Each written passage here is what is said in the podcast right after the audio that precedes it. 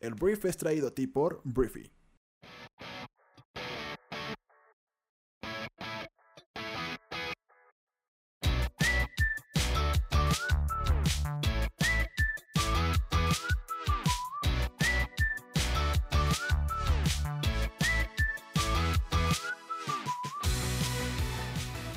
Muy buenos días, bienvenidos a esto que es El Brief. Es el programa en el cual puedes conocer las noticias más importantes del mundo en cuestión de minutos. Yo soy tu anfitrión Arturo Salazar y este programa nace de la necesidad de conectarnos con otras personas, de que cuentes con la información para construir una conversación en cualquier lugar y acerca de cualquier tema.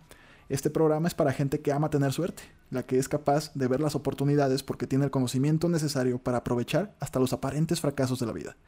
Bienvenidos, comenzamos con esto que es el Brief.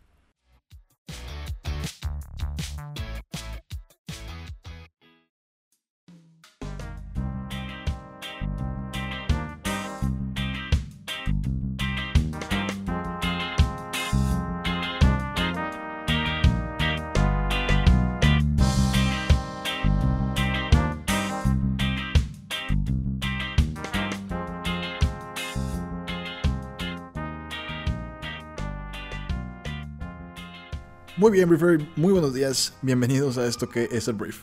El día de hoy estoy en una verdadera, verdadera zona de guerra. O sea, hoy sí estoy en medio casi casi de una posada. Hay perros a mi alrededor. Este, estoy claramente fuera del lugar donde normalmente grabo. Pero te doy la bienvenida, te agradezco mucho que estés aquí este lunes 16 de diciembre. Estamos a nueve días de la Navidad. Y bueno, vamos a comenzar y ahí puedes escuchar un canino. Pero no importa, porque aquí vamos a intentar darte las noticias lo mejor que podamos. Bueno, vamos a hablar de México. Vamos a hablar de México porque, bueno, ha habido una polémica. Eh, la semana pasada hablábamos del TEMEC, del Tratado de Libre Comercio, el nuevo, entre México, Estados Unidos y Canadá, de cómo, pues... Eh, Estados Unidos había estado presionando a México para que eh, ampliaran un poquito eh, el tema de la, forma en la que le van a pagar a los empleados en México, las prestaciones, eh, de alguna forma mejorar, sí, el tema de las condiciones de trabajo en nuestro país, lo cual a mí me parece positivo, lo cual en el corto plazo puede significar que no seamos tan rentables como país, ¿no? O sea, México ha sido un país que históricamente pues somos más baratos que producir en Estados Unidos, que producir en Norteamérica, y nuestra ubicación abajito del mercado, uno de los mercados más interesantes o atractivos del mundo, pues ha hecho que a México lleguen muchas empresas a producir y que seamos pues mano de obra calificada y más barata. El, problema para México en este tema es que pues podríamos ser menos competitivos en cuanto al costo, pero em, hasta ahí pues todo iba pues más o menos bien. Eh, obviamente Estados Unidos impulsaba esto para que las empresas en Estados Unidos no se les hiciera tan fácil por temas de costos venirse a producir a Estados Unidos, que les costara más porque México ya no iba a ser tan barato. Em, hasta ahí todo iba más o menos bien, o sea, Estados Unidos quería que se implementaran algunas cosas más entonces en el TEMEC, sobre todo los demócratas, pero de repente, pues te digo, esta, esta negociación como que llega a su fin, se firma un pacto ya preliminar entre México, Estados Unidos y Canadá, firmado en, México eh, por Robert Lighthizer de Estados Unidos, Christia Freeland de Canadá y este Jesús Seade de México. Lo que sucede después, eh, de alguna forma, lo llamó Jesús Seade, el negociador mexicano, como una chamaqueada o como un madruguete que le quería hacer Estados Unidos a México, porque ellos a la hora de que pasan esta, esta minuta al Congreso de Estados Unidos, la pasan con algunos lineamientos que no estaban discutidos con lo que se platicó en nuestro país. Entonces ahí fue como, oye, pues Estados Unidos nos quiere chamaquear. Al final del día, em, te voy a platicar lo que dijo Jesús Sea de este fin de semana, que ya te dije es el principal negociador mexicano en este, pues, acuerdo comercial. El domingo dijo Jesús que su país, o sea, México, no puede aceptar ninguna medida que contemple inspectores laborales estadounidenses, porque la ley local lo prohíbe. Aparte de las cosas que quería pasar Estados Unidos así como medio de madruguete, era que hubiera inspectores estadounidenses en México, pues yendo a las empresas y comprobar que efectivamente las cosas se estaban haciendo como se había pactado en este acuerdo comercial. Lo cual, pues bueno, eh, llega, te digo, después de esta controversia que llegó el sábado, con, cuando él mismo, Jesús Seade, explicó que la iniciativa enviada al Congreso estadounidense para implementar el tratado incluía la designación de hasta cinco agregados de Estados Unidos para supervisar la reforma laboral mexicana. Entonces, lo que dice Seade es que pues esto pues obviamente es un tema eh, de desconfianza por parte de Estados Unidos hacia México, lo cual pues tal vez hay algunas razones para creerlo así. Y también dice que México jamás aceptará si se trata en medida alguna de inspectores disfrazados por una sencilla razón, porque la ley mexicana así lo prohíbe. Entonces eh, dijo también que eh, se había enviado una carta a Robert Lighthizer, representante comercial de Estados Unidos, para expresarle su desacuerdo con la iniciativa y que viajaría a Washington para tratar el tema personalmente con él y, y con legisladores. ¿no? Entonces, em, te digo, la propuesta demócrata de estos inspectores estadounidenses revisando el cumplimiento de la reforma laboral en fábricas mexicanas fue rechazada desde el presidente Andrés Manuel López Obrador y en lugar de eso se había acordado un sistema de paneles, pero te digo, eh, lo que se firmó el martes pasado no concuerda con lo que los estadounidenses mandaron al Congreso y esto se tiene que todavía pues pulir al parecer. Yo no tengo idea por qué hubo esta, esta pues que es muy pues se me hace un poquito desleal, porque si ya se habló algo y los gringos ya dijeron que sí, ¿por qué luego le mandas al Congreso algo que incluye ahí una cláusula, pues que no, no, no, no se pactó, no se platicó? Entonces, ya no sé quién falló, si falló eh, pues Jesús, si falló... Eh, Robert, Robert Lighthizer o si de plano los gringos nos quisieron chamaquear, lo cual pues no se me hace algo muy gringo, pero pues veremos cómo se desenlaza esto, pero por lo pronto ese es el tema pues que tiene el TEMEC ahorita. Necesitamos el TEMEC para que haya más certidumbre en México, para que se modernice el tratado, pero de alguna forma este, esto pues eh, en el corto plazo afecta a México, sí, porque va a hacer que seamos menos competitivos. La parte buena es social, en el, hecho de que pues haya y habrá mejores condiciones de trabajo para las personas que trabajan en México, eh, lo cual a mí se me hace un primer paso para un, punto en el que México deje de vender precio y empecemos a vender valor. Pero bueno, esto todavía le quedan algunos detalles, sobre todo después de que este domingo Jesús Seade empezó a tuitear que pues esto que se había platicado, que medio le incluyeron también los estadounidenses, pues era inofensivo y que pues no iba a afectar realmente lo que ya se había platicado. Eh, te digo, empezó a hablar, eh, hizo un hilo de tweets que te digo que es un, él, dice que es un mecanismo de monitoreo que es inofensivo y vuelve a repetir que no se admitir, y admitirían, perdón, inspectores disfrazados. Entonces te digo, yo creo que alguien, hizo, alguien hizo mal la chamba aquí. Alguien la regó un poquito aquí. Veremos quién es y pues si esa persona puede seguir al mando de nuestras negociaciones porque esto estuvo muy raro. Hablemos de México Libre. México Libre es el partido político que Felipe Calderón y Margarita Zavala quieren eh, pues hacer en nuestro país. Eh, Felipe Calderón estuvo pues, literalmente en una lluvia de excremento la semana pasada debido a pues todo lo que está pasando con Genaro García Luna, que fue su secretario de Seguridad Pública y que está siendo acusado en Estados Unidos por eh, pues por haber ayudado al cártel de Sinaloa a pasar la droga como si nada a cambio de sobornos millonarios. Entonces, obviamente, pues Felipe Calderón no es una persona que en este momento tenga una popularidad increíble, sobre todo con una noticia así. La organización México Libre informó el día de ayer que superó el número de asambleas necesarias para convertirse en partido político. Dijeron que una fuerte base ciudadana y el apoyo suficiente para construir la oposición que el país necesita. Eso es lo que ellos creen que tienen. Una fuerte base ciudadana y el apoyo suficiente para construir una oposición. Entonces, bueno, el México Libre dijo pues que logró más de 200 asambleas distritales válidas y al haber superado esta cifra se cumple con uno de los dos requisitos solicitados por el INE para aquellas organizaciones que busquen constituirse como partido político nacional. Entonces, México Libre, que te digo es promovida por Margarita Zavala y Calderón, pues se definen a sí mismos como una organización ciudadana apartidista y sin fines de lucro, pero pues que quieren ser un partido político. Entonces, este, eso es. Realmente es toda la noticia. Te digo, eh, no sé qué va a pasar. O sea, me imagino, digo, son es un expresidente de México y una ex primera dama y ex candidata presidencial a, la presidencia. Ah, ya dije eso, ¿verdad? Sí, presidencial a la presidencia.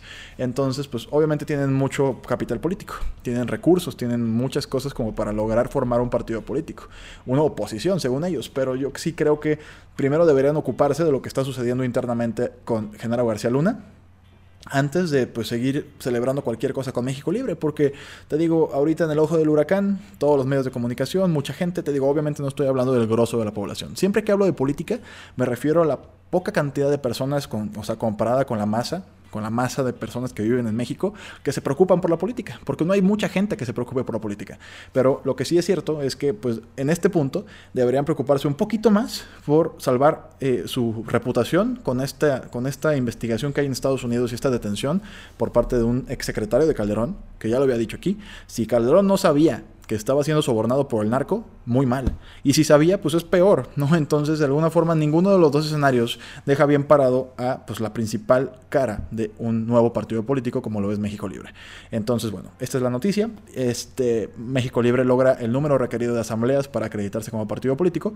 Entonces, y eh, suma en el otro requisito, porque son dos, ya suma más del 70% de las afiliaciones requeridas. Entonces, es probable que México Libre sea un partido político. De eso, a que logre tener una trascendencia en nuestro país es otro boleto. Pero por lo pronto, los Calderón van bien, van bien con su partido. Hablemos del mundo, vamos a ir a hablar del cambio climático, la crisis climática, porque la, perdón, la cumbre climática de la ONU, que se acerca a su fin, después de haber sido pospuesta, este, porque bueno, iba a ser en Chile. What the fuck is that? Ah, no sé qué animal fue ese. Este, eh, iba a ser en Chile, se canceló por los disturbios chilenos y se fue a Madrid. El tema es que las grandes economías no muestran más ambición realmente, eh, pues por salvar al mundo. Em, eh, de alguna forma, las principales economías se cierran esta cumbre reacias a emitir una nueva eh, y audaz llamada a la acción para combatir el calentamiento global y provoca pues fuertes críticas por parte de los estados más pequeños y de las, de las activistas y de los activistas medioambientales. La cumbre de Madrid pues, estaba considerada como un test de la voluntad colectiva de los gobiernos de seguir el consejo de los científicos de reducir las emisiones de los gases de efecto invernadero al tiempo para evitar que el aumento de la temperatura global alcance un punto de inflexión irreversible. Pero con la cumbre en, en camino de aprobar tan solo una modesta declaración carente de un mensaje claro e inequívoco para que los países eleven sus metas de reducción de emisiones el próximo año, realmente el estado de ánimo era más bien apagado cuando los distintos delegados asistentes al evento comenzaron los procedimientos finales. La cumbre debía el viernes, tras dos semanas de reuniones, pero finalmente pues duró dos días más, duró hasta el día de ayer, lo cual pues supone un gran retraso incluso para lo acostumbrado en las cumbres climáticas, eh, pues que a menudo son muy tortuosas. Entonces te digo, al final del día no hay un acuerdo, o sea, no hay una voluntad por parte de las grandes economías globales para hacer una reducción de las emisiones, ¿no? Entonces, te digo, esto la parte interesante de esto es la parte social, o sea, cómo los activistas sociales, la sociedad en general, pues cada vez, eh, pues hay mucha más, hay, yo creo que hay un costo político mucho más grande hoy que nunca, eh, o costo también empresarial a la hora de que una empresa o un gobierno ignora la crisis climática. Yo sí creo que eh, estamos viviendo los últimos años, no, no, sé si de nuestra existencia por el tema del cambio climático, pero definitivamente estamos viviendo los últimos años en los cuales las personas que votan no les importa la agenda climática del mundo. Yo sí creo que si mi generación, que es la millennial, yo soy un late millennial, eh, todavía no es tan, tan apegada al tema del cambio climático, yo sí creo que de la generación Z para abajo ya traen un chip de, oye, es que si este político o si esta marca está haciendo un mal al medio ambiente, no voy a votar por él, no voy a consumir su producto. Y eso para mí es una gran esperanza.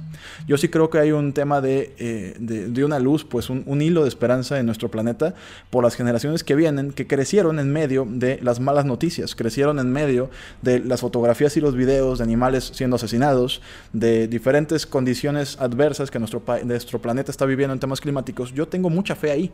Entonces, el hecho de que cada vez haya más protestas, manifestaciones, exigiendo eh, a los gobiernos y empresas que hagan algo, pero que todavía se pueden dar el lujo de sordearse, de no hacer nada. Yo sí creo que estamos viviendo también los últimos momentos de eso. Eso es mi, eso es mi, visión, ¿no? De lo que yo he leído, de lo que sé. Yo sí creo que estamos eh, en las últimas instancias en las cuales no apoyar o no intentar salvar al medio ambiente o solucionar la crisis climática es las, son los últimos años en los que esto va a ser todavía políticamente y económicamente rentable. Estamos a punto, yo creo, de empezar a vivir como si no tienes una agenda climática, no voy a votar por ti. Si no tienes un plan para reducir tu huella de carbono, no te voy a comprar. Yo sí creo que vamos para allá. Entonces, obviamente, después de esto, si yo salgo de aquí, me como una hamburguesa y luego como carne y luego como otra cosa y luego compro y compro y compro y compro ropa, obviamente no estoy siendo coherente. Esto no solamente es un tema de las empresas y las marcas, eso también es un tema de todo nuestro consumo. Pero para eso, pues tendríamos que hablar una hora de eso, ¿no? Pero bueno, eh, la crisis climática de Madrid entonces cierra con China, Estados Unidos, por lo menos Rusia también, este, sin muchas ganas de cambiar el mundo. Este, traen todavía como un están casados con el desarrollo económico o con el crecimiento económico sobre el tema medioambiental y eso por supuesto que nos va a cobrar una factura grande, pero te digo, eso depende de todos, depende de todos y eh, de todas nuestras acciones y de todas nuestras decisiones. Entonces, pues así está la cosa.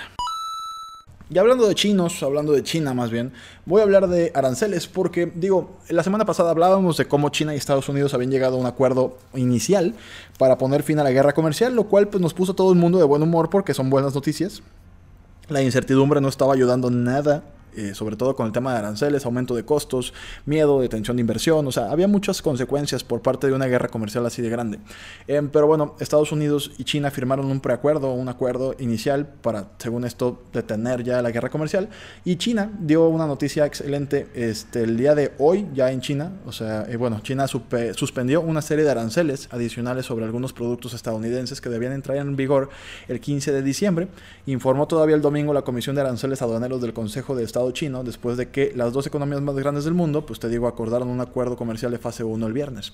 Entonces, el acuerdo que ha generado rumores y filtraciones que han movido los mercados mundiales durante meses reduce algunos aranceles de Estados Unidos a cambio de un gran aumento en las compras de productos agrícolas y de otros bienes estadounidenses por parte de China, según dijeron las autoridades de Washington. Entonces, esto es un cambalache, literalmente mm, Donald Trump y su gobierno este, está haciendo que China compre más productos agrícolas a cambio de quitar aranceles que ya había impuesto, ¿no? Entonces, pues de alguna forma esto, además de que obviamente le conviene a la economía estadounidense, también es un tema electoral en el cual pues Estados Unidos y, Donald Trump va a empezar a decir que miren, ya vieron cómo soy el mejor presidente de la historia, ya vieron cómo logré que China, que nos estaba robando durante años, eh, comprara muchos más miles de millones de dólares en productos estadounidenses. Todo eso es discurso.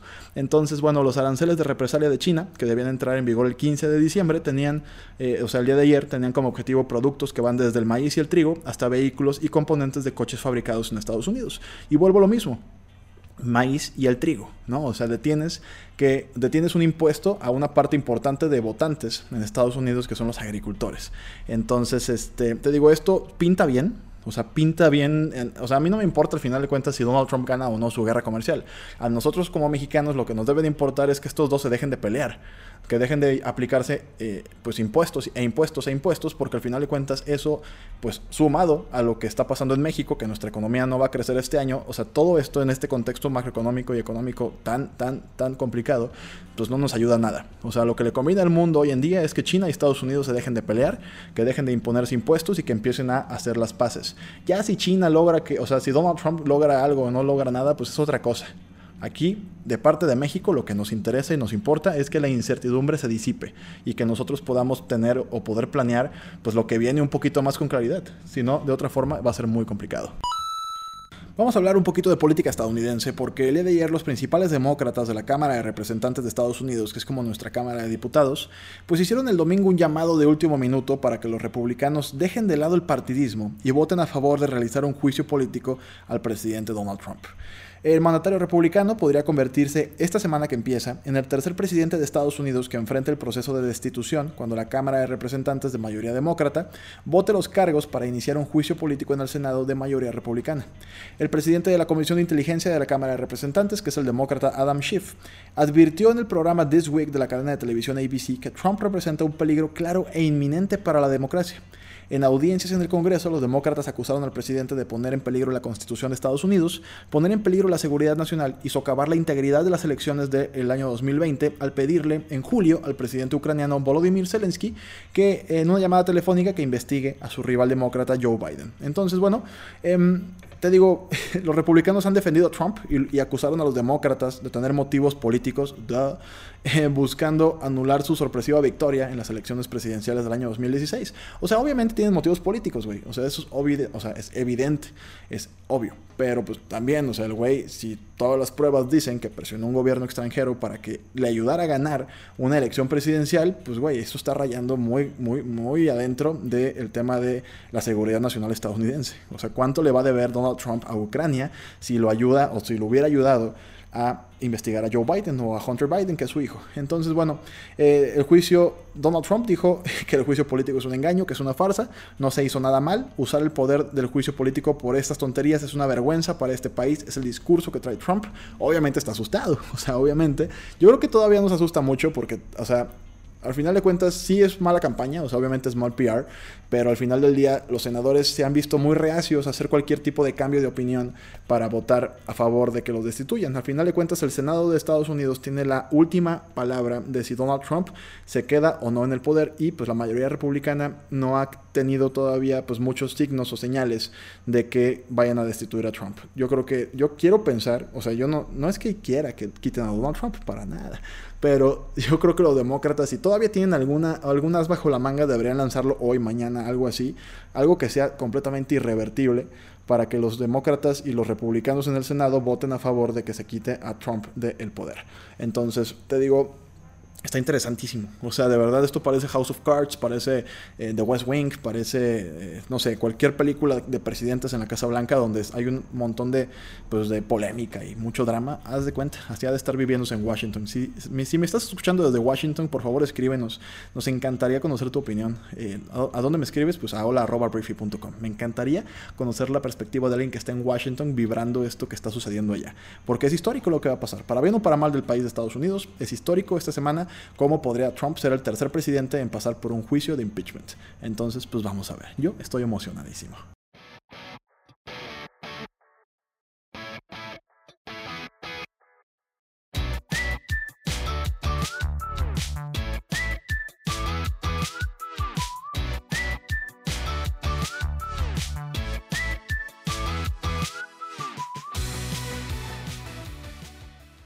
Muy bien, esta fue la conversación del mundo para este día. Espero que te haya gustado y que le genere muchísimo valor a todo lo que hagas el día de hoy.